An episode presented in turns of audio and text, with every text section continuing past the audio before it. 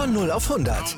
Aral feiert 100 Jahre mit über 100.000 Gewinnen. Zum Beispiel ein Jahr frei tanken. Jetzt ein Dankeschön, rubbellos zu jedem Einkauf. Alle Infos auf aral.de. Aral, alles super. Shortleg. Shortleg. Shortleg. We're gonna rock the show. Shortleg. Shortleg. Shortleg. Bang your head and let it flow. Shortleg. Shortleg. Shortleg. Der Daten.de Podcast mit Thomas Short Designer. Shortleg. Shortleg. Shortleg. 96k. One remains, and that is Peter Wright. Peter Wright is the champion of the world for the second time. Snakebite does it again. The 2020 world champion is now the 2022 world champion. Peter Wright ist der neue alte Weltmeister der Professional Darts Corporation und schnappt sich damit zum zweiten Mal nach 2020 die Sid Riddell Trophy. Er gewinnt das Finale gegen Michael Smith schlussendlich mit 7 zu 5. Das Endspiel in der Analyse und damit auch der große Abschluss der WM jetzt bei Shortleg, dem Daten.de Podcast. Herzlich willkommen. Heute, wie angekündigt, in der ganz großen Runde, bestehend aus mir, Marvin Fanboom und aus Kevin Barth. Hallo Kevin. Ich, äh, bin ich jetzt ganz groß oder nein, alles gut. Herzlich, äh, ich freue mich dabei zu sein. Außerdem mit dabei Moritz Kettner. Hi Moritz. Ich freue mich auch sehr. Und die Runde wird vervollständigt durch Weltredakteur Lutz Böckener. Hi Lutz. Ja. Moin, hi. So, haben wir den Welt äh, schon mal untergebracht. Dann können wir jetzt ja richtig durchstarten. Welt, ne? Es ist halt ja, nein, alles gut. Das Finale ist vorbei, die WM ist vorbei, aber wir haben noch eine Sendung auf jeden Fall heute zum Finale. Erstmal generell, so ein bisschen ist ja schon Zeit vergangen. Ein paar Minuten sind schon vorbei, seitdem der letzte Dart geflogen ist. Kevin, wird dir generell der Finalabend gefallen als erste Einschätzung? Ja, es war. Äh, ich ich, ich habe es ein bisschen spektakulärer erwartet. Irgendwie. Also es war, es war äh, interessant, definitiv. Es, an, an manchen Stellen fand ich, ist das so ein bisschen dahin geplätschert, auch, auch wenn es spannend war, aber du wusstest nie so richtig, wann, äh, wann heben wir ab, wann, wann wird es wichtig. Also gerade so im Bereich zwischen 2-2 und 4-4 so, das war, waren so, also gerade wo die Spieler dann auch so, jeder so Momente hatte, in denen es nicht so äh, gelaufen ist. Und äh, ja, beide Spieler wirkten immer wieder mal ein bisschen gehemmt. Bei Michael Smith ist das äh, normal, zumindest wenn man, wenn man seine Geschichte kennt. Bei Peter Wright hat es mich überrascht. Ja, es, es hat mich aber dann auch überrascht, wie es nochmal Fahrt aufgenommen hat. Also zweimal dachte ich, Michael Smith holt sich das jetzt und äh, zweimal wurde ich eines Besseren belehrt und ja, so wie dann es am Ende dann nochmal gekippt ist und dann doch nochmal gerade von Seiten von Peter Wright hochklassig geworden ist. Also es war ein Abend, der für mich persönlich ganz viele unterschiedliche Sequenzen und aber auch Überraschungen bereitgehalten hat. Gucken wir vorher nochmal auf die Ausgangslage vor dem Finale. Die beiden waren ja kaum zu trennen hat ein Average von 100,65 auf Seiten von Smith vor dem Finale und bei Wright stand eine 100,66. Doppelquote war Smith mit 47% zu 40% von Wright ein bisschen vorne. 59 versus 55 180er. Also da war eigentlich nicht viel zwischen ihnen. Was aber auch klar war, Michael Smith hat vorher alle seine sechs TV-Major-Finals verloren. Und White hatte es damals zu diesem Zeitpunkt auch. Er hat auch seine ersten sechs Finals verloren gehabt im TV. Ja, und jetzt wissen wir, wer gewonnen hat. Peter Wright gewinnt mit 7 zu 5, Moritz. Kevin hat schon leicht angefangen zu analysieren. Man hat gemerkt, vor allen Dingen am Anfang, äh, das eine Leck, da wollte ja gar keiner einen Doppel treffen. Also im Finale, da spielen die Nerven halt auch doch nochmal eine sehr, sehr große Rolle. Es war sehr spannend, dass das schlechteste Leck der WM im Finale nochmal kommt. Aber es ist auch erwartbar, weil größte Spiel des Jahres. Jetzt geht es um alles und es war dann ja auch sehr spannend, dass dann plötzlich das Thema Wind wieder aufkam. Das war in ein, zwei Spielen mal so scherzhaft dabei und jetzt hatte Wright ja wirklich das Gefühl, dass ihm die Darts irgendwie abstürzen und das hat ihn ja dann auch später dazu verleitet, seine Darts zu wechseln. Will vorher noch ein bisschen dabei ansetzen, was Kevin eben gesagt hat. Ich hatte auch das Gefühl, dass so, oder erst das 5-4 für Michael Smith, das hat mich so richtig abgeholt und, äh, oder in dem Sinn, dass man jetzt gemerkt hat, jetzt geht so auf die Ziellinie zu oder wo man so gespürt hat und ich glaube, das hat auch der Bully Boy selbst gespürt, ich kann es jetzt holen und was dann Peter Wright nach eben diesem 4 zu 5 Rückstand und 0 zu 2 in den Lecks macht, ist unfassbar. Dass er dafür siebenmal die Darts wechselt, ist noch unglaublicher. Ähm, da habe ich auch überlegt, so, also warum kommt er jetzt auf die Idee? Also er hat ja angezeigt, einmal zu Kirk Bevins, runter zu seinem Anhang, die Darts lagen irgendwie für ihn so ein bisschen zu flach, hatte ich den Eindruck, oder er hat dann am Ende bei der Zone ja gesagt, dass die so einen gewissen Drift nach rechts hatten. Ähm, Habe ich irgendwie nicht gesehen, aber Peter wird schon wissen, was er da macht. Und wechselt dann zu den anderen Darts. Ich frage mich aber dann, warum ist er dann wieder zurückgegangen? Das ist äh, ja die Geschichte des Finals so ein bisschen, dass er sich nicht entscheiden kann, mit welchen will ich es denn jetzt auch beenden. Ich könnte ich könnte jetzt ad hoc gar nicht sagen, mit welchen der Matchstart reingegangen ist. Das ist äh, mit Sicherheit die Geschichte auch. Ist es denn, also ich habe es natürlich auch mitbekommen, aber äh, optisch kann ich das natürlich nicht so äh, einordnen. Wie, also wie viele Sets waren da im Spiel und äh, kon konnte man jeden Wechsel erkennen? Das würde mich es, tatsächlich nochmal. Es, es, waren die zwei Sets einfach im Spiel. Es war das äh, das Viertelfinalset und das Halbfinalset. Also das eine mit den kurzen Spitzen, äh, längere oder nee, die dünneren Spitzen mit den längeren Schäften mhm. und dann die normalen Spitzen mit äh, den etwas kürzeren und ich glaube der etwas größere Flight war es bei denen auch. Äh, und das eigentlich das Setup, was er im Halbfinale gespielt hat, hat er äh, dann wieder gewechselt zu dem, was er im Viertelfinale gespielt hat dann aber auch wieder zurückgewechselt, nochmal zurückgewechselt. Ich glaube, am Ende hat er dann das Halbfinalset gespielt. Also ich, ich meine, er hat fünfmal äh, in die Trickkiste gegriffen. Es waren aber tatsächlich nur zwei Sets im Einsatz. Mhm. Lutz, wenn man auf den Anfang schaut, da checkt Wright 148 und 124 zum 2 zu 0 in Sätzen. Da dachte man, okay, ja, das wird jetzt schwierig für Michael Smith, der da auch schon viel Doppel verpasst hat, ein bisschen negativ auch wurde, so ein bisschen in alte Muster gefallen ist. Aber die 167 dann hat ihn aufgeweckt, muss man sagen. White vergibt dann zwei Set-Tarts und dann steht auf einmal 2-2 und wir hatten ein Match. Ja, absolut, so ist es. Also ich dachte vorher bis zu dieser 167, äh, okay, das wird jetzt entweder eine, eine, ganz klare Kiste oder zumindest so ein, so ein Match wie das Halbfinale, äh, das Peter ja eigentlich auch zu Beginn gewonnen hat, rückblickend. Ähm, aber das war dann nicht so aufgrund dieser 167. Da war Michael Smith dann, hat sich dann auch angemeldet, äh, hat den, den Durchgang auch mit einer 113 3-3 gespielt. Äh, und äh, da fiel dann auch in die Phase, dass er den, den äh, 180er Rekord, den Turnierrekord von, von Gary Anderson erst eingestellt und dann ja auch um, um Längen nachher geschlagen hat. Ähm, ja, da war er dann dran, dann ging es ein Stück weit äh, ja, auf Augenhöhe und dann hatte er ja, ihr habt es ja schon gesagt, beim, beim Stand von 5-4 und 2-0 hatte er ja hatte er alle Chancen. Ähm, das muss er dann auch machen. Also äh, wenn, wenn du es dann nicht, nicht nach Hause bringst und ich fand jetzt nicht nur, dass, dass Peter sich da nochmal gesteigert hat, äh, in diesem ganzen Darts-Tausch-Wirrwarr, äh, sondern dass, dass Michael Smith da auch äh, nachgelassen hat dann. Und da hätte er zupacken müssen. Da hätte er äh, seine Scoring-Power nochmal noch mal richtig äh, ans Board bringen müssen und dann, dann wäre er auch ins Ziel gegangen. Da hat er ganz klar das Match verloren. Am Ende beeindruckend. Peter Wright gewinnt neun der letzten zehn Legs. Ähm, das war dann schon eines, eines Weltmeisters würdig. In Satz 9 vergibt Peter White ja sechs Set-Darts, weil er auch unnötig auf die 170 drauf geht. Mhm. Ne, auch ein interessanter äh, Punkt, Moritz. Äh, Smith trifft dann die Doppel 13. Da dachte man, okay, das war eh so eine Phase, wo Wright dann auch ein bisschen müde wirkte auf mich. Ähm, das war auch dann wieder so ein Thema, doch jetzt Knie, äh, hat das Knie überhaupt irgendeine Rolle gespielt?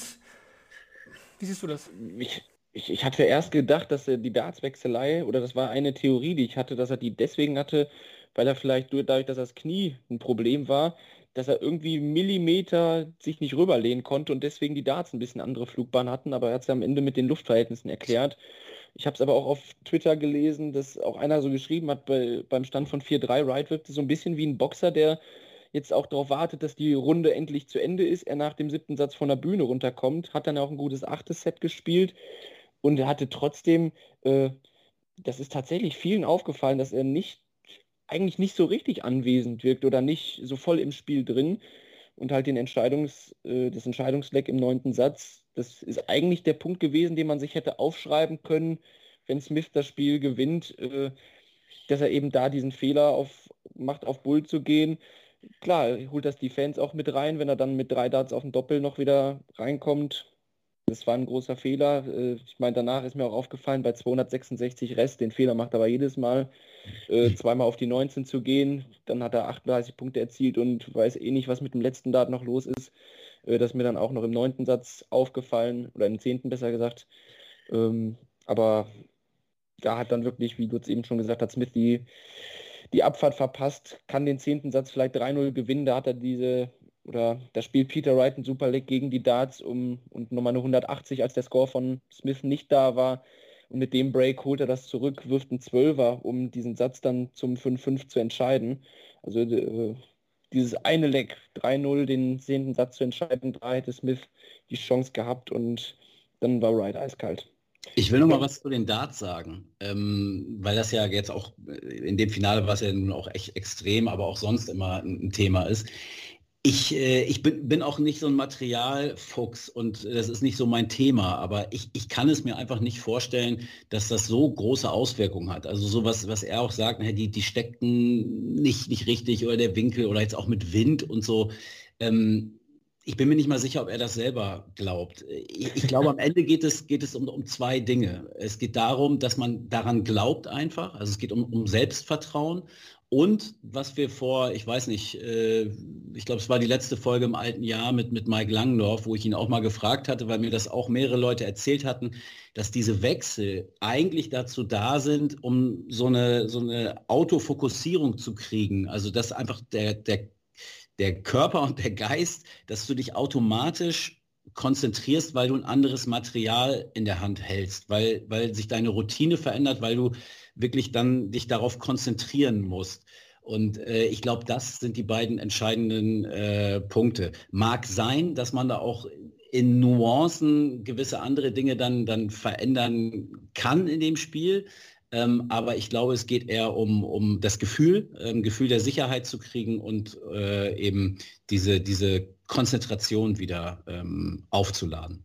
Es wäre eine Überlegung, dass es seine, seine äh, Matchstrategie war, einfach die Darts so zu wechseln, um auch in Momenten, wo er eben vielleicht müde wird, weil er weiß, das Turnier ist schon lange, sich da nochmal einen neuen Anker zu setzen. Also das ja. halte ich durchaus für möglich. Ja. Also und ich, es ist schon so, dass man klar mit dem Material ein bisschen spielen kann oder eher so das Thema mit den größeren Flights und so, dass das schon nochmal das Gewicht oder ja, besser gesagt, das Gewicht, wo es ist auf dem Dart, verändert und schon dafür sorgt, dass die Darts mal flacher und höher reinkommen. Also man kann da ja schon mit äh, der Länge der Schäfte und mit dem Gewicht, je nachdem, wo man es auf dem Dart verteilt, äh, viel arbeiten. Und das hat man, glaube ich, schon ein bisschen gesehen, dass die gegen Gary flacher im Board Klar. gelandet sind. Äh, aber ähm, ich, bei ich den vielen Darts, mit denen Peter gespielt hat, schon, äh, ist auch das Thema jetzt Atmosphäre und Luftverhältnisse. Äh, der hätte jedes Set Darts auch spielen können und es durchziehen können. Also da braucht genau man jetzt nicht irgendwelche Luftverhältnisse hin, da, da, gebe ich dir recht. Also klar verändern, verändern äh, verschiedene Längen, äh, Dichten, ähm, ne? also anderes Material. Äh, natürlich verändert das etwas, aber ich, das, was er da jetzt macht, in dieser krassen äh, Ausprägung, das meine ich eben. Ich glaube halt nicht, dass er da jedes Mal dann auf irgendwas wirklich reagiert, ähm, sondern dass das eben oft andere Gründe hat. Und ich fand das, was du gerade gesagt hast, unterschreibe ich auch komplett. Vielleicht ist das eben auch ganz bewusst einfach eine Strategie, um sich auch auf so einer langen Strecke ähm, automatisch immer wieder konzentrieren zu müssen. Ähm, das halte ich für deutlich wahrscheinlicher, als dass er da jetzt auf irgendwelche Windgeschichten oder so reagiert hat. Zwei, zwei Zwölfdata habe ich mir aufgeschrieben oder gemerkt als, als vielleicht spielentscheidend. Ne? Der eine zum 5-5 in den Sets und dann noch diese Geschichte mit dem 81er Bullfinish. Das war, glaube ich, auch ein 12-Darter im äh, 12. Satz. Haha, während Smith halt zwei, drei Darts auf Bull, glaube ich, nicht getroffen hat und das äh, Scoring bei ihm ähm, äh, ja auch deutlich nachgelassen hat. Also da wurden dann die, der, der erste Dart kam nicht mehr so oft und dann gab es mal mehr 58er, mehr 57er, dann landete auch mal an der ein oder andere Dart in der 1. Also äh, beim einen lief es besser, beim anderen dann nicht mehr wirklich und äh, ja, es, es, es ging aber, es ging brutal schnell so gefühlt. Ja, die letzten neun Leckgewinner von Peter White in 14, 13, 12, 12, 15, 13, 12, 13, 13 Darts. Unfassbares Niveau. Man muss einfach sagen, aus Peter White ist ein wahrer Champion geworden. Ne? Er hat einfach nochmal irgendwas gefunden und das Niveau irgendwann so hoch gesteckt, dass Michael Smith da nicht mehr mitkam. Das war am Ende, also ich habe das manchmal, wenn ich den letzten Bus oder die letzte Bahn noch kriegen muss, dann, dann mache ich das auch so. Aber äh, ich glaube, das war bei ihm nicht der, der Grund. Es war echt beeindruckend, muss man sagen. Kommt das nachher noch von Darts Oracle? Das machen wir jetzt sogar. Oh. Ja, ich wollte gerade sagen, heute ziehen wir das mal vor, um das Ganze nochmal zu unterfeuern. Deswegen an dieser Stelle die Useful Stats presented by Darts Oracle. Zum letzten Mal während dieser WM, also presented by Darts Oracle, die Useful Stats. Da habe ich jetzt einfach alles aufgegriffen, was wir hier von Philipp Wolfert bekommen haben. Also nochmal für die äh, Statistik-Freaks hier nochmal ein paar nette Fakten. Bereits zum zweiten Mal hat Peter White, wie angesprochen, ein WM-Finale gewonnen. In beiden Spielen hatte er den niedrigeren Average als sein Gegner. Peter White lag bereits 4 zu 5 in Sätzen und 0 zu 2 in Lecks zurück. Ab dem Zeitpunkt gewann der Schotte 9 der, 10, der nächsten 10 Lecks, hatten wir erwähnt, und erzielte in den 10 Lecks ein Average von 113,93. Das war die Frage, ja, die, die fand ich interessant.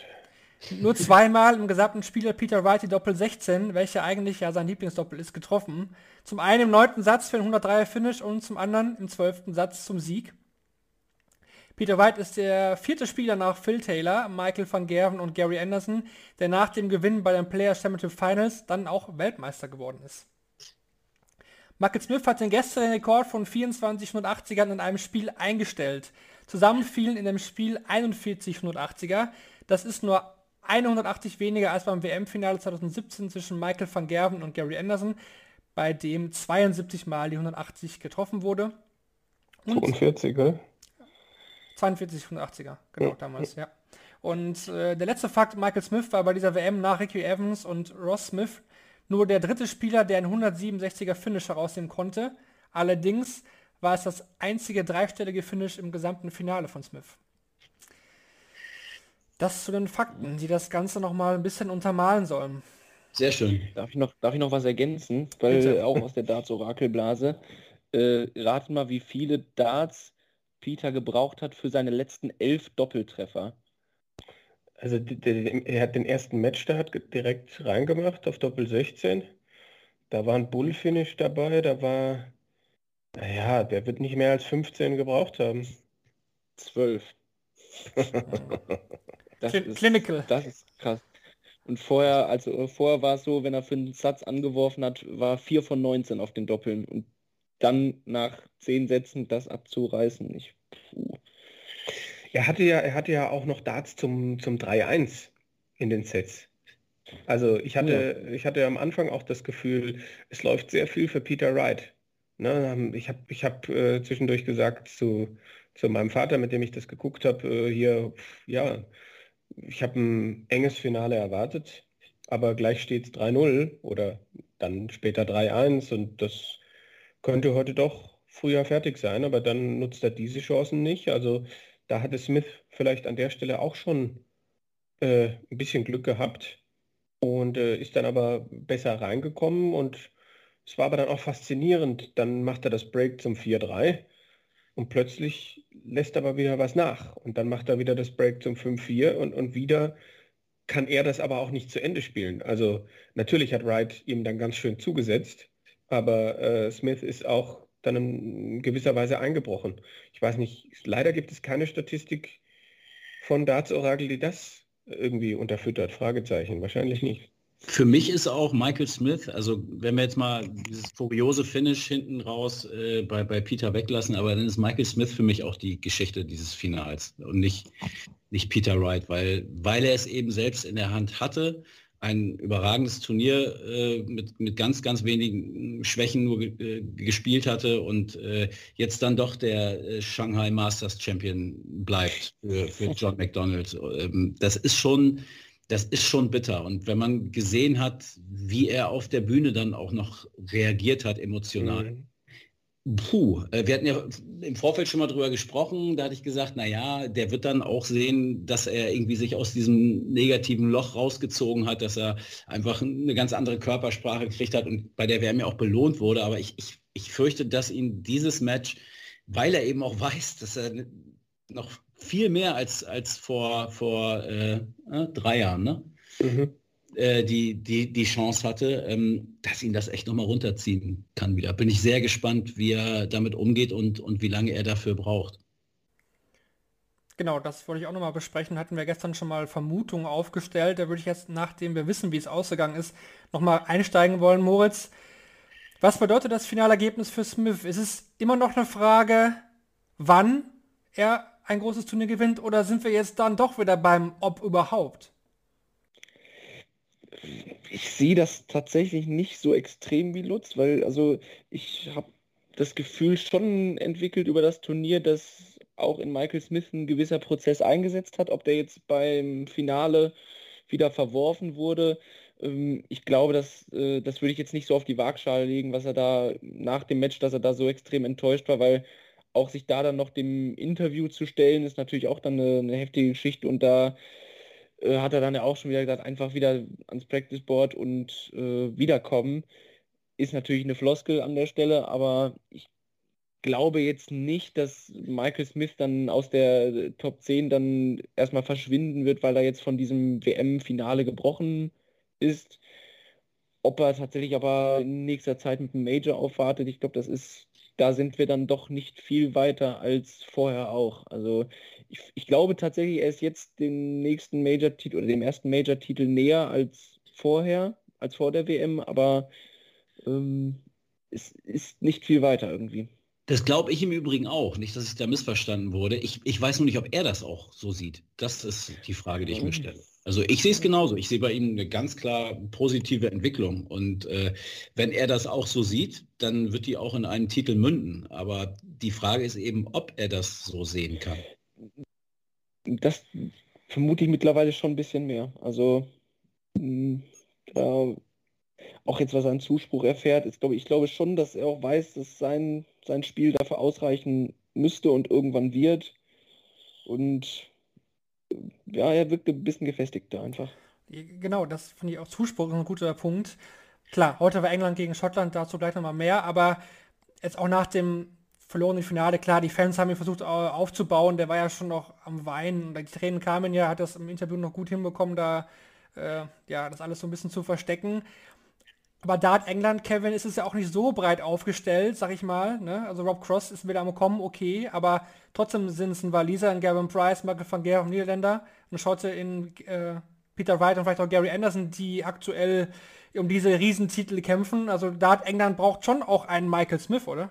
Du vergisst aber den WM-Halbfinalisten äh, James Wade. Mhm. und den, die beiden Viertelfinalisten Ritz und Humphreys. Wer ist die Nummer 4 der Welt, sage ich dann nur. Ja. Also sind die T-Shirts schon gedruckt? Ja. Ich dachte, wir schaffen es ohne. Naja. Nein, alles gut. Nee, Kevin, was, was glaubst du, was, was bringt Ihnen das bei den Fans vielleicht auch nochmal an Stellenwert ein? Sind die T-Shirts denn schon gedruckt für die, äh, wer, wer, wer, ist die Nummer 4 der Welt? ne? Okay.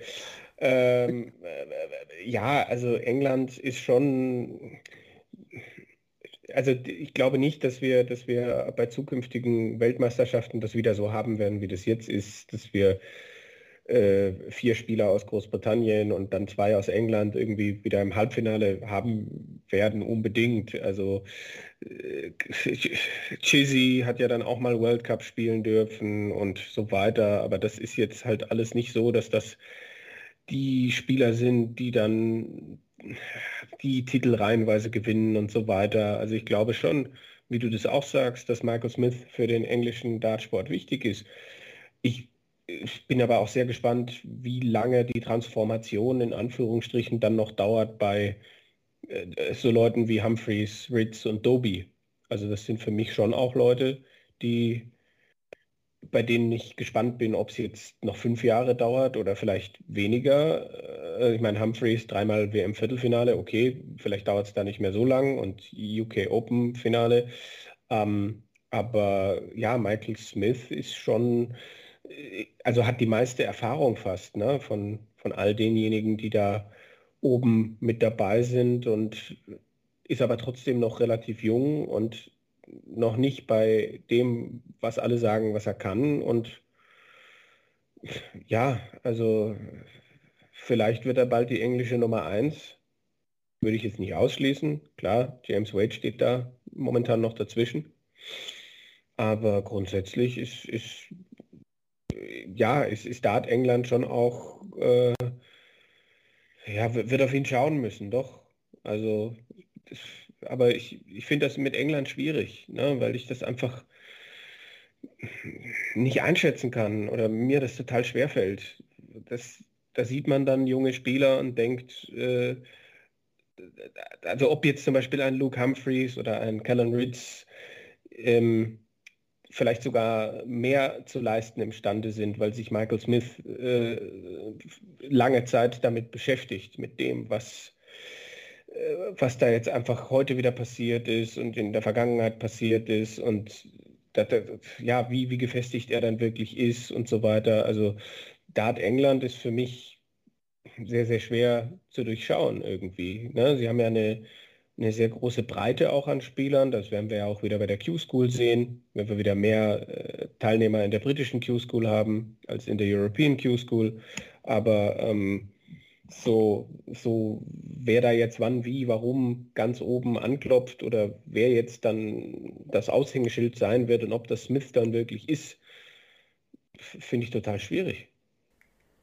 Smith macht vier Positionen gut, jetzt sind auch Nummer 5 der Welt. Ihr hattet es gesagt, James Wade die 4, Van Gerven 3, bleibt die 3, Peter Wright drück, drückt auf 15.000 Pfund an Gavin Price ran. Und daran knüpft auch meine nächste Frage an Lutz was macht dieser zweite WM-Titel mit Peter Wright? Also wir hatten das nach seinem ersten Titel, war ja so ein Corona-Jahr, er konnte es kaum ausleben. Ne? Das war, war halt sein Pech, das hatten wir hier auch oft mit Shorty besprochen. Die Nummer 1 der Welt, das ist doch so eine Geschichte, das fehlt ihm jetzt noch und es ist eigentlich aufgelegt. Ne? Wenn man mal ein bisschen reinschaut, Gavin Price hat bald schon Anfang März äh, den Sieg von den Belgian Dart Championship zu verteidigen, immerhin 25.000 Pfund. Und dann die UK Open hat er 2020 auch mehr angespielt als Wright da könnten auch so wirklich so einfache European Tour Events schon entscheiden, ob vielleicht dann bald die neue Nummer 1 der Welt Peter White heißt.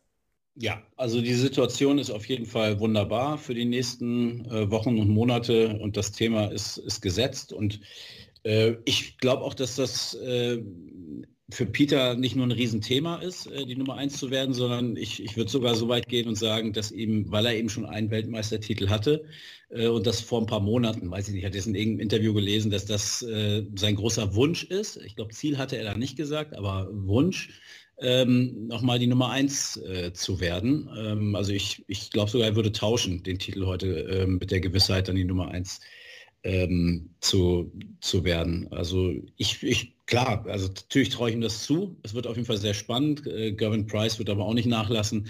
Ähm, gut, gut für Starts, gut für uns, gute Geschichten. Da kann man auf jeden Fall was draus machen. 70 Prozent unserer User und Userinnen hatten Peter White auch in der Umfrage vorne gesehen, 30 Prozent dementsprechend auf Michael Smith. Heute haben wir jetzt keine weitere Frage. Ab der nächsten Sendung wird es aber natürlich auch da wieder Abstimmungen für euch geben. Dann, wie angekündigt, jetzt nochmal so ein kleiner Rundumschlag zu den Spielen Match of the Tournament und Play of the Tournament. Das ist natürlich jetzt eine schwierige Geschichte, das weiß ich auch. Wir hatten sehr, sehr viele tolle Matches. Sehr, sehr interessante Personen, interessante Porträts von Spielern. Da ist es jetzt schwer, was rauszupicken. Dennoch natürlich, machen wir das ja immer so, muss man sich hier auch entscheiden, Kevin. Spiel, hm. Spiel des äh, Turniers, wo wärst du da?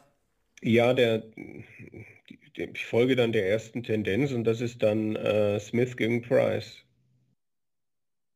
Moritz? Äh, ich folge dem einfach mal, weil ich glaube, das, was wir da dann gleich zum neuen Jahr serviert bekommen haben, ist, äh, ist direkt eingeschlagen bei einem ins Gedächtnis. Lutz, du tust dich ja immer schwer mit sowas?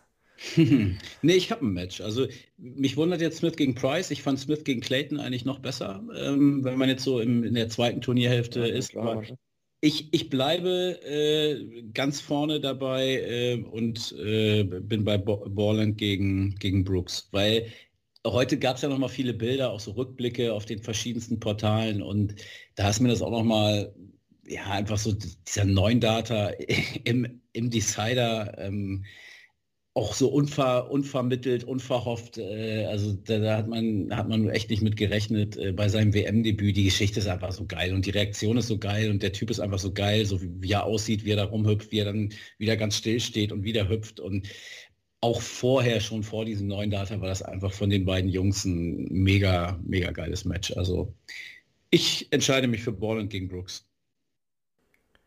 Ja, war auf jeden Fall einer der frühen Highlights dieser WM. Spieler des Turniers, da ist man ja schnell beim Weltmeister Kevin. Oder ist der dann anderer jetzt noch mehr hängen geblieben?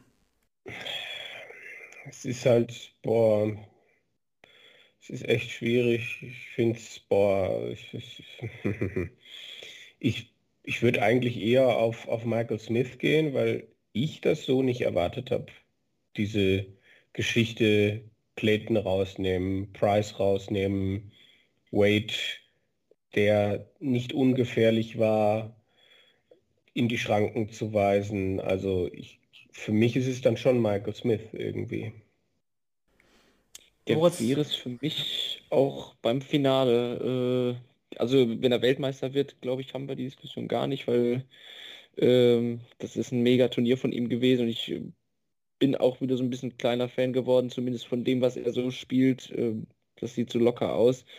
Wenn es dann aber um Engländer geht, bei denen es sehr locker aussieht, bin ich schnell bei Karen Ritz. Also der hat mich dieses Turnier richtig umgehauen, weil das war auch so ein Thema immer, äh, wann kriegt der mal so ein Spiel auf die Bühne? Das war, also das in der Konstanz durch die ganze WM durchzuziehen, äh, das hat er für mich bei keinem einzigen TV-Turnier bisher auch nur angedeutet. Also ich glaube, World Matchplay war das, da hat er Jetzt will ich gerade Rob Cross rausgenommen und dann gegen Christoph Ratajski verloren. Das war alles auch so im Average-Bereich um die 90. Ähm, da, da, kam eigentlich nie der Riesenauftritt, aber halt gleiches Thema wie bei Ross Smith, was ich in der Vorschau auf die WM so ein bisschen erwähnt hatte. Ähm, wann kriegen die das mal hin nach jetzt dem Prototitel? Das waren dann so die nächsten Schritte. Prototitel holen, sich richtig festigen auf dem Weg zur Top 32 wann kriegen die es mal hin, auch so einen Run bei der WM zu schieben? Und Ritz hat das gemacht und ich finde in einer Art und Weise, wie ich es bei weitem nicht gedacht hätte und das so durchzuziehen und auch in dem Viertelfinale gegen Peter Wright, wenn auch halt das am Ende ein bisschen abgeflacht ist, äh, leider aus seiner Sicht, ist er für mich der Spieler des Turniers. Lutz, fernab von James Wade, bei wem bist du? es ist tatsächlich der Weltmeister bei mir. Ähm, eigentlich mag ich ja überraschende Calls, aber in dem Fall ist es einfach so. Und äh, die Begründung ist ja das, was ich jedes Mal, wenn ich jetzt zu Gast war, war irgendwie gefühlt, hatte Peter Wright an dem Tag gespielt. Das, was ich immer gesagt habe, dass er einfach wirklich vom ersten Match an bis jetzt zum Finale äh, immer noch draufpacken konnte und auch in den Matches äh, immer noch mal dagegenhalten konnte und sich noch mal steigern konnte. Und heute war es dann ja auch so. 4-5, 0-2 hinten ähm, klar lässt Smith ein bisschen nach, aber dann so, wir haben ja die Zahlen gerade gehört, die sind ja unfassbar, ähm, was er da zum Schluss äh, äh gespielt hat. Und wir dürfen nicht vergessen, das war das WM-Finale. Also auch dieser unter diesem Druck, äh, dann trotz des Rückstands dann, der, der zwischenzeitlich da war, äh, trotz den Problemen, die er vielleicht auch hatte, ähm, sei es jetzt mit seinen Darts oder vielleicht mit seinem Knie, keine Ahnung, aber da sowas dann abzureißen, genau dann, wenn es entscheidend wird. Also mich hat das sehr beeindruckt. Äh, in den Runden zuvor sogar noch ein bisschen mehr als, als, als heute, gerade auch im Halbfinale gegen Gary Anderson. Ähm, stark. Also, äh, und ich habe es vorhin schon mal gesagt, eines Weltmeisters absolut würdig. Also genau so spielt man das als, als Weltmeister. Rolle der Fans hatten wir gestern noch mal vorhinein besprochen. Dazu gab es dann heute auch nochmal Aussagen von Matt Porter zum Thema Fans, die ich jetzt auch nochmal frei übersetzt habe. Matt Porter, Zitat, im Moment ist es einfach eine andere Zeit. Ich würde nicht sagen, dass diese Atmosphäre hier so bleiben wird. Also er spricht über den Ali Pelli natürlich. Sie wird zum internationalen multikosmopolitischen Publikum zurückkehren, was ausbalancierter und ihr anderen, einen anderen Geschmack verleihen wird. Wir wollten nicht, dass jemand wegen seiner Herkunft gehandelt wird. Wird jetzt natürlich auch auf die Nationalität bezogen. Das ist inakzeptabel. Es war eine andere Dynamik mit dem Publikum. Normalerweise gibt es hier ein Drittel Non-UK-Fans. Unsere Ticketdaten in diesem Jahr zeigen, dass nur eine Handvoll von außerhalb des Vereinigten Königreichs angereist ist. Moritz, ähm, ja klar, es gab Buchrufe, aber ein Faktor waren sie heute nicht. Fans. Äh, ich war sehr glücklich drüber, weil als Lutz gestern damit angefangen habe, äh, hat da sind mir auch die Angstperlen auf die Stirn gestiegen. Aber äh, es war ja tatsächlich dann beim Walk-on das und es war auch in den ersten Sätzen äh, schon so, dass jedes Mal alles, was Michael Smith da getan hat, äh, bejubelt wurde. Jeder Dart in der Triple 20. Bei Wright kamen dann mal ein paar Buhrufe, als die Fans gemerkt haben, Mensch, das geht jetzt aber schnell in die eine Richtung. Aber man hat auch so ein bisschen gemerkt, je länger die Spieldauer wurde, ähm, da war dann trotzdem auch so eine gewisse Spannung im Publikum da und dann war es zum Glück so, dass ähm, es, es, sehr vereinzelt war, auch nicht mit diesen elenden Pfiffen dazwischen.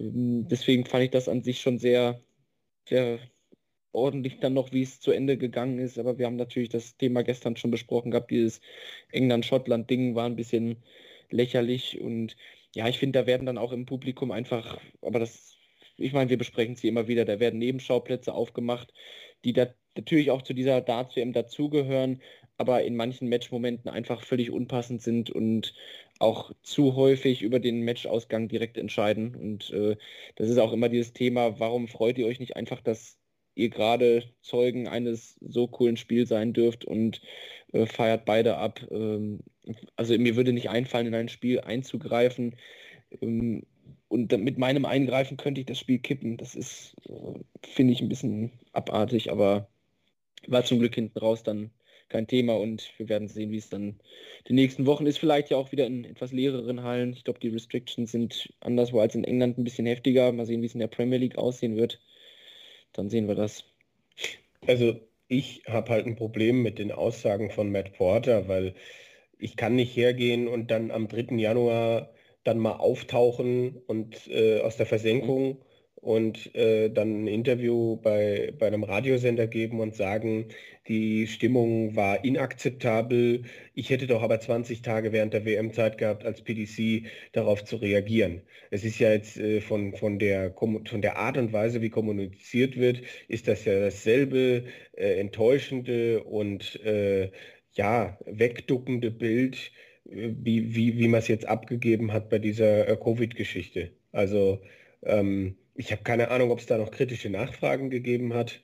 Wenn nicht, dann ist mir dieses Interview auch zu unkritisch, weil wenn mir jemand sagt, das ist un unakzeptabel, dann denke ich, hey, ihr seid die Hosts und klar wollt ihr eure Fans nicht vergraulen, aber es gibt noch was zwischen vergraulen und es einfach äh, letztlich irgendwie dabei belassen. Ne? Das ist wie, wie ich jetzt in meiner Kritik zu dem neuen Buch von Max Hopp auch kritisiert habe, dass äh, kein deutscher Spieler hingeht und irgendwas gegen die Fans sagt und äh, so weiter. Aber das hier finde ich halt auch so, äh, ja, billig, doppelmoralisch. Ich, ich weiß gar nicht, was ich, also hätte ich mir anders gewünscht. Ja, es gab ja zumindest ob das von Anfang an der Fall war, das kann vielleicht Lutz äh, erklären. Es gab ja dann irgendwann zwischendurch dann so Video-Einspieler, wo dann irgendwie zumindest eingeblendet worden ist auf den Walls in der Halle, dass doch jeder zu respektieren ist. Ich weiß nicht, war das von Anfang an der WM so, Lutz? Kannst du da was zu sagen? Ähm, ich muss dazu sagen, dass ich nicht so viel Zeit verbracht habe im, äh, in der Halle selber. Also ich war auch eben aufgrund der, der, ähm, der Risiken ähm, dann mehr im, im Medienraum. Aber die Male, die ich drin war, und war jetzt auch nicht so wenig, aber ähm, ist mir nicht aufgefallen. Also äh, habe ich, ich bei Twitter aber mal gesehen, glaube ich, nur um es einzuwerfen, dass irgendwer von Sky oder aus der Richtung, glaube nach Weihnachten mal so ein Bild gepostet hat, war so eine, wo so eine Einbindung war und die wird auch als Bild auf diesem neutralen Sky Sports blau-rotem Hintergrund in der Halle gewesen sein. Ja, mein Gott, also kann man sich aussparen irgendwie. Ich kann mir nur schwer vorstellen, was genau die PDC da machen soll, weil wenn einer einen Bierbecher wirft, dann ist das einer. Wenn da aber äh, 800 Leute singen, willst du die dann alle, also das nee, aber dann, dann, dann, dann, dann ist halt auch immer so die Frage, äh, wie, wie wenig Macht irgendwie die Spieler oder so haben. Also ich fand das ganz interessant, dass auch, auch englische Kollegen auf Twitter dann mal geschrieben haben, ja, dann, dann muss halt einfach mal ein Spieler ähm, äh, von der Bühne gehen oder so. Mhm. Ja, okay, das wäre eine Möglichkeit. In die Richtung hatte ich jetzt nicht gedacht. Das stimmt. Ähm, vielleicht wäre, wäre das ein, ein Zeichen, aber es gab, es gab ja auch Leute, die dann fordern, wenn da einer was sagt oder singt, sofort die Leute zu entfernen. Das stelle ich mir halt äh, schwierig vor. Ja, und, logistisch alleine, ja. Und letztlich würde das, das echte Problem auch mit irgendwelchen Restriktionen äh, nicht an der Wurzel gepackt werden. Also ich frage mich halt, warum die Leute das machen. Also ob, wie man sowas lustig finden kann. Oder es ist mir ein totales Rätsel. Also ne, das, das Gedankengut bleibt ja trotzdem äh, in den Köpfen drin, auch wenn sie es dann aus welchen Gründen auch immer dann, dann nicht mehr tun. Ähm, und da anzusetzen und dem auf den Grund zu gehen, aber das ist wahrscheinlich viel zu viel verlangt.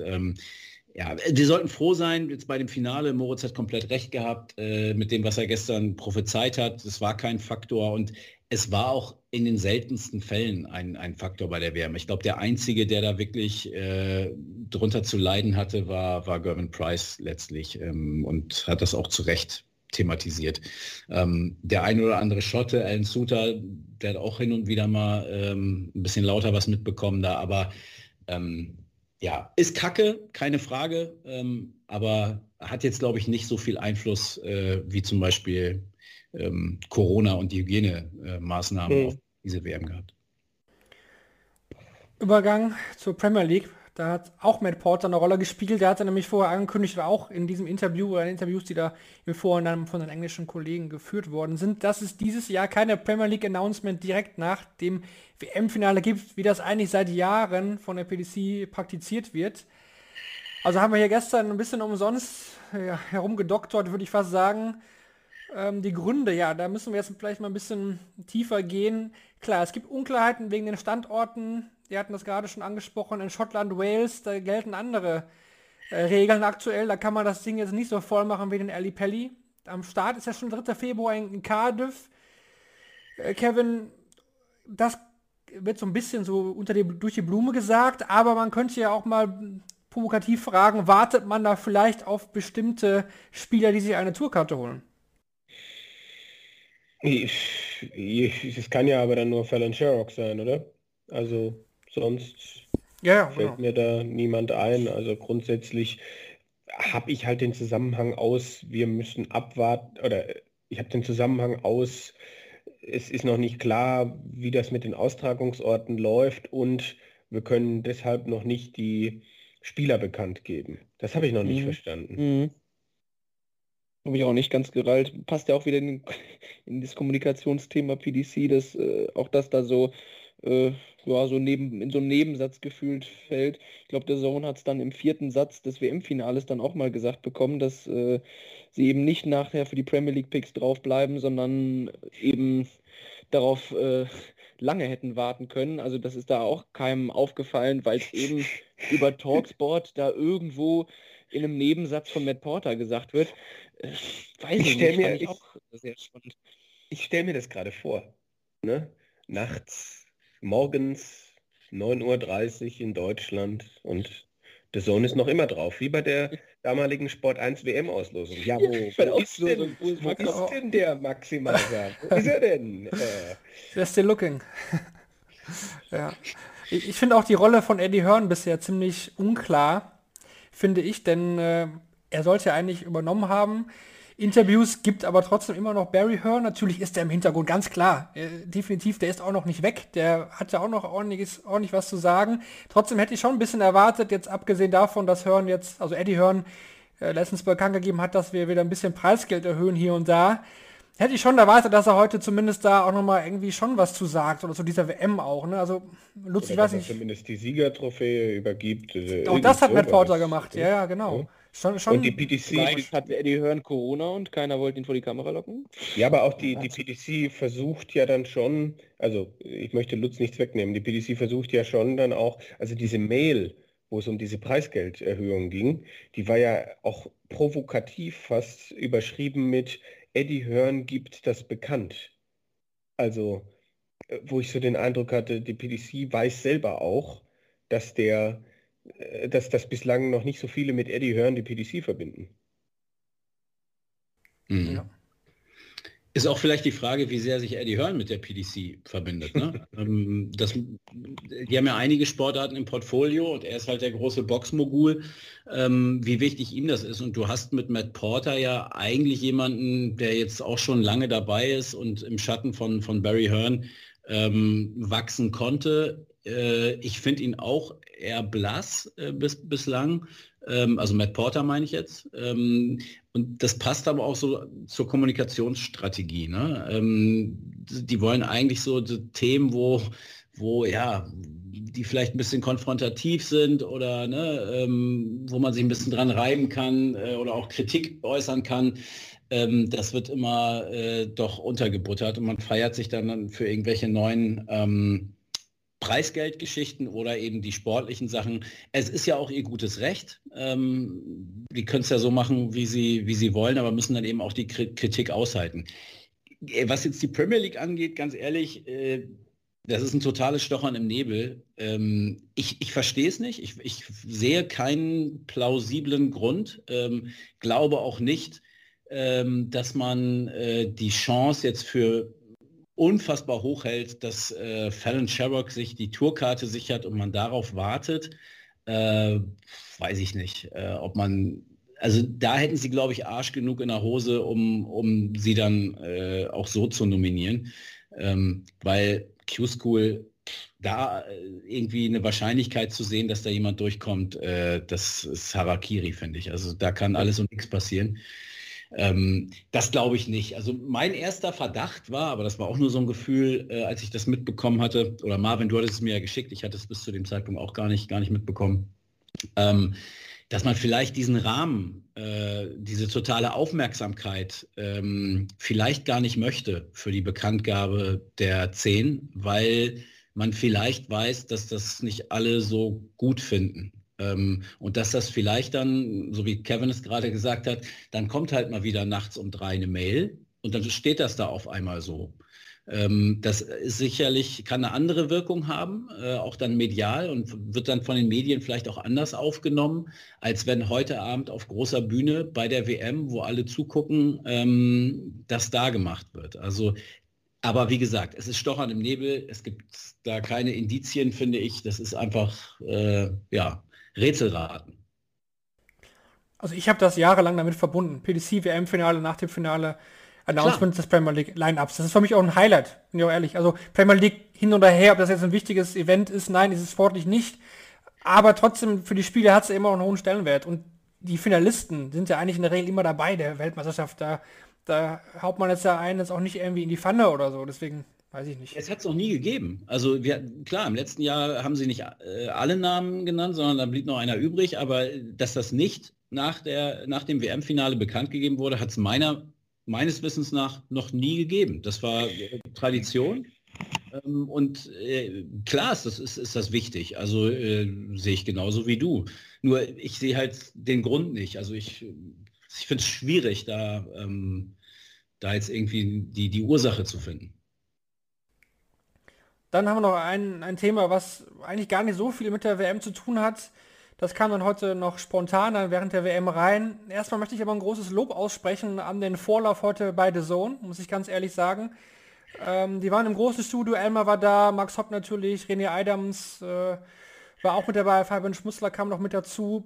Das war von der Übertragung her das, was ich eigentlich, was ich eigentlich äh, immer sehr gerne sehen würde. Ich weiß, dass das so nicht möglich ist, dass Dart den Stellenwert noch nicht hat, aber das hatte was von RTL 7. Man hatte da Experten an einem Tisch oder auf der Couch ganz gemütlich. Sie haben die WM nochmal Revue passieren lassen. Das ist für mich auch ganz klar von der Qualität her deutlich besser gewesen als das, was Sport 1 macht. Die zeigen ja einfach dann immer noch mal die Spiele im Originalkommentar von der WM bisher.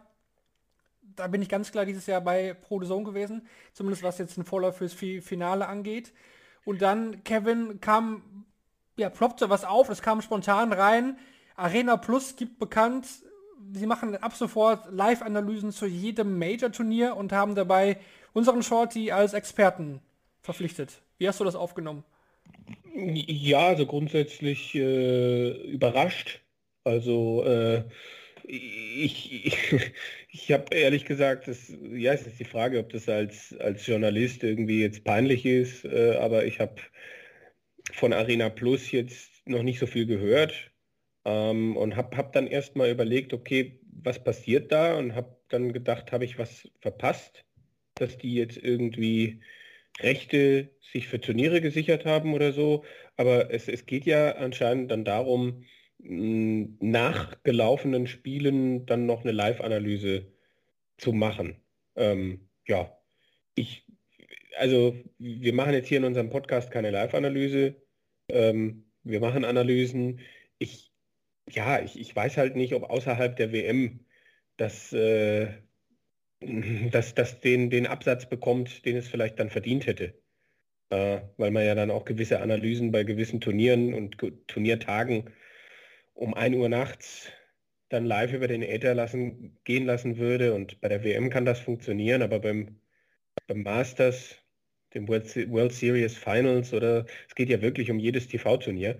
Also ich bin, bin sehr gespannt, möchte ich sagen, wie das äh, laufen wird und wie das, wie das angenommen wird. Aber ich finde es natürlich schön, dass äh, Shorty dann, na, es zeigt ja auch den, den Stellenwert, den er auch genießt als Ne, auch, auch äh, erster deutscher WM-Teilnehmer bei der PDC und auch den, den Expertenstatus und auch den Kultstatus, ne, den er sich erarbeitet hat, das zeigen ja auch die Reaktionen, seitdem bekannt ist, dass er und der Sohn dann nicht mehr zusammenarbeiten.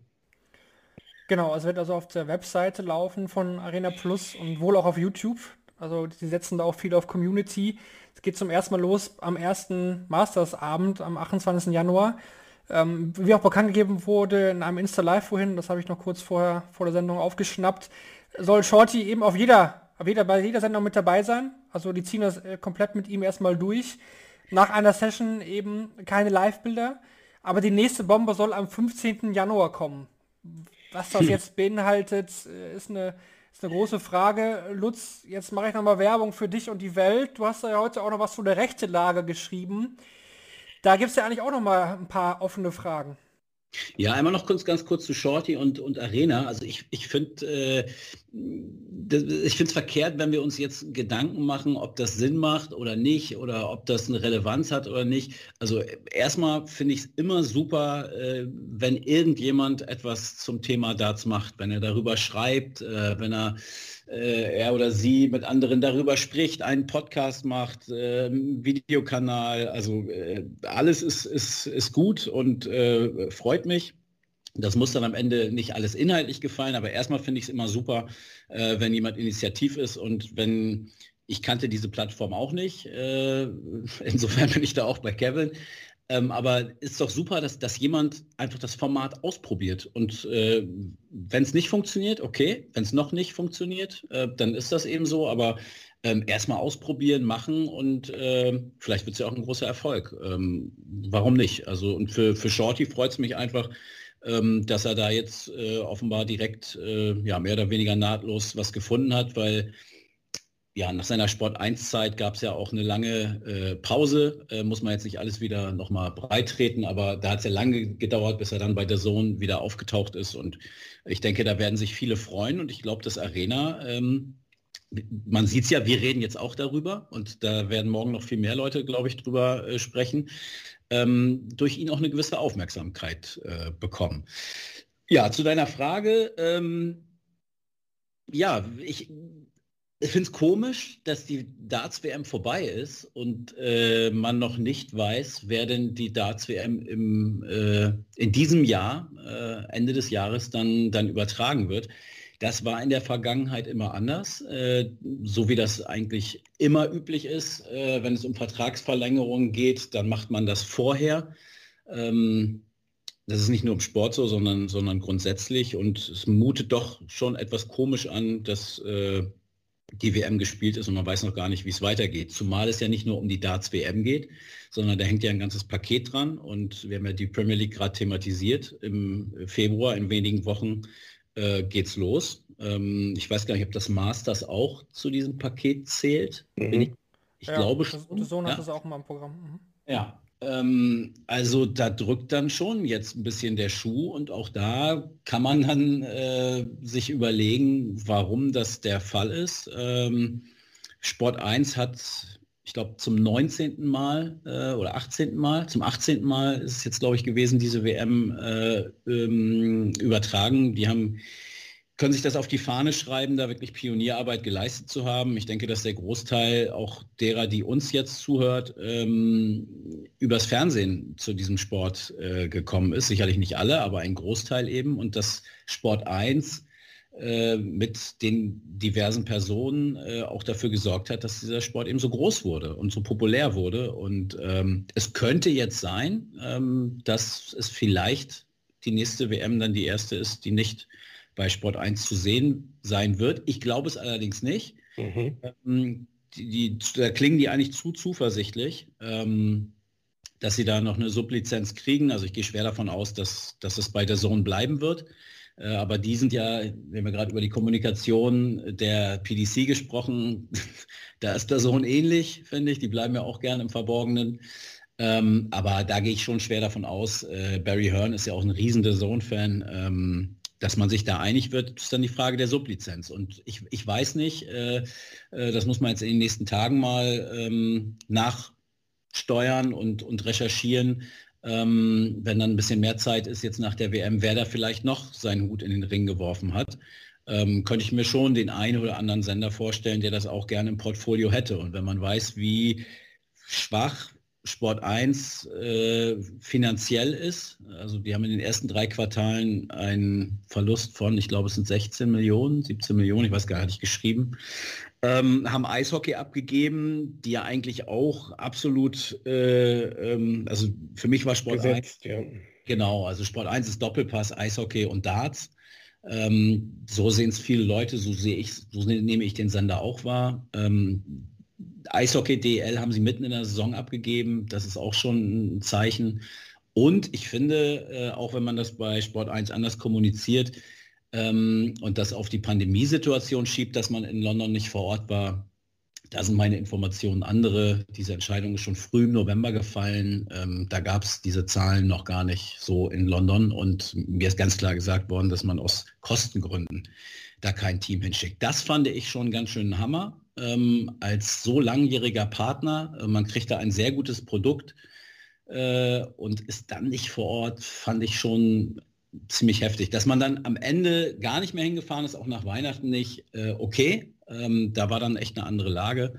Ähm, das äh, verstehe ich, aber so diese Grundsatzentscheidung, ähm, das habe hab ich nicht ganz nachvollziehen können und halte ich auch nicht für richtig. Und es kam auch in in London bei der PDC nicht so gut an. Ist es denn, ich meine, äh, The Zone hat ja diesen Kurs auch schon, glaube ich, fast immer gefahren. Also die, die, äh, da hat dann mal der, vielleicht jemand von der PDC Europe äh, das ein oder andere Interview im, im Namen von The Zone geführt.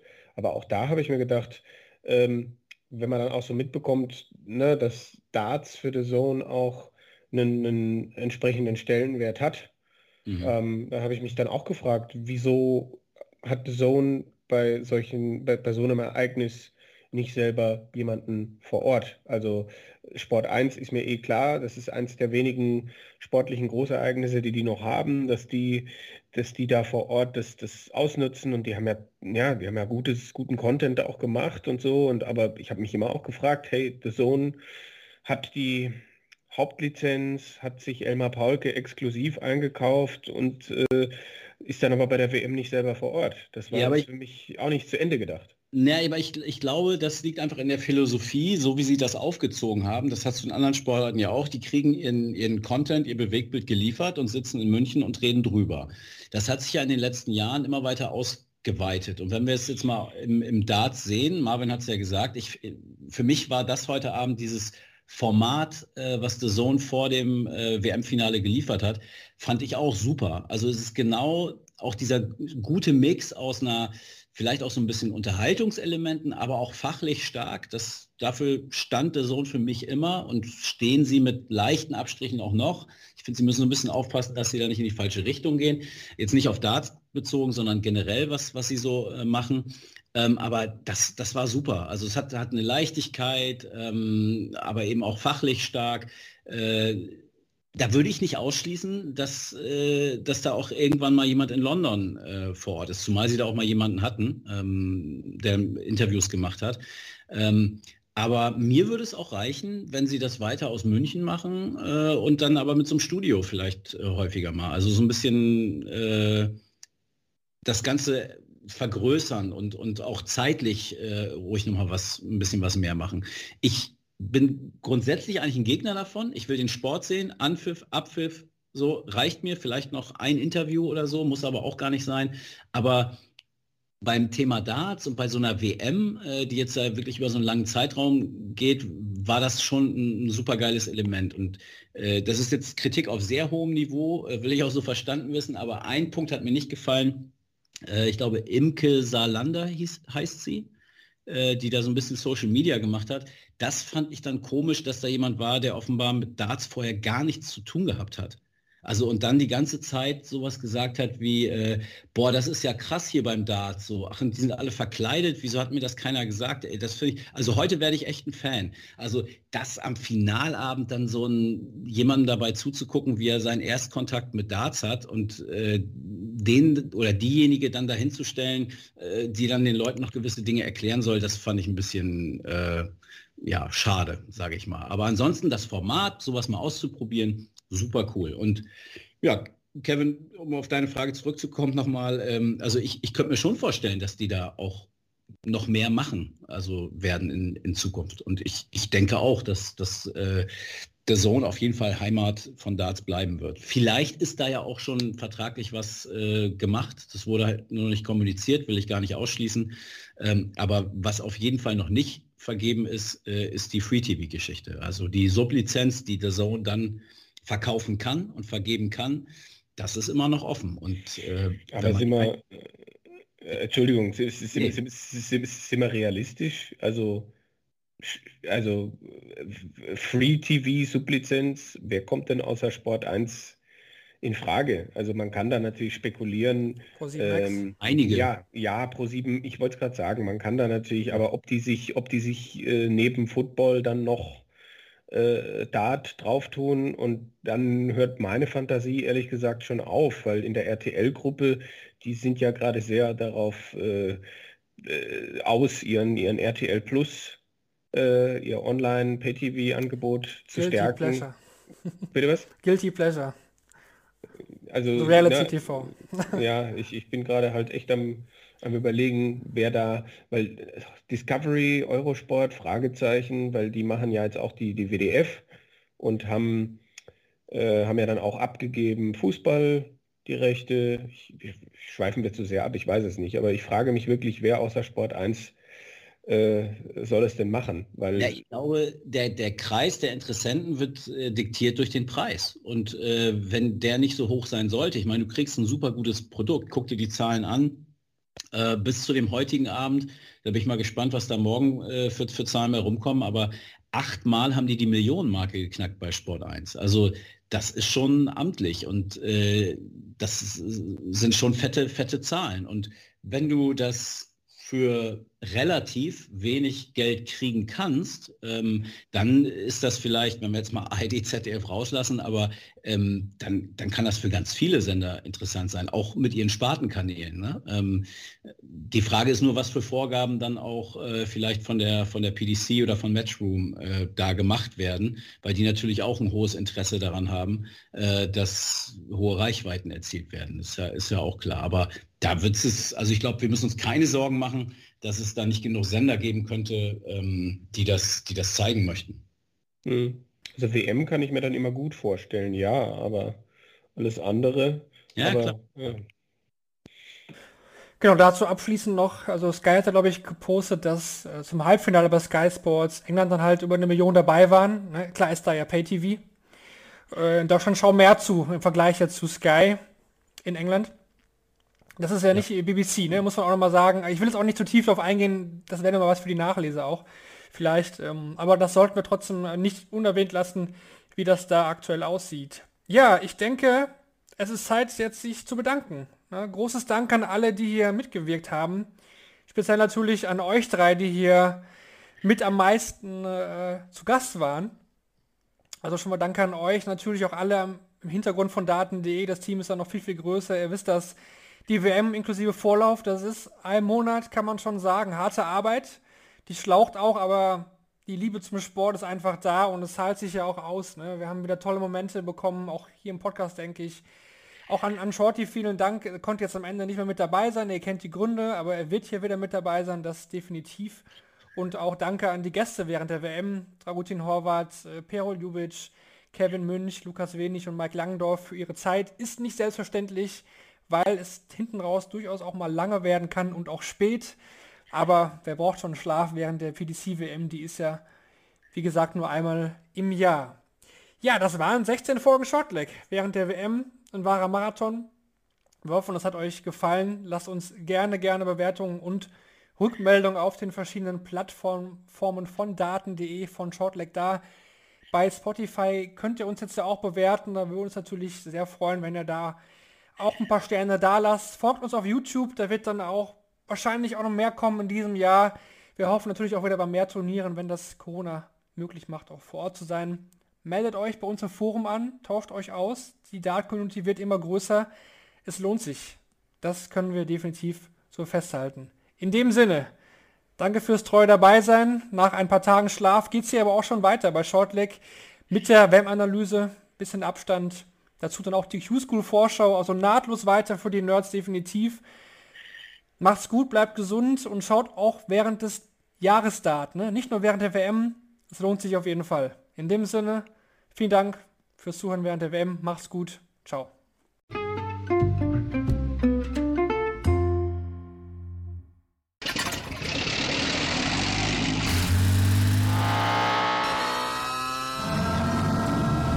Von 0 auf 100.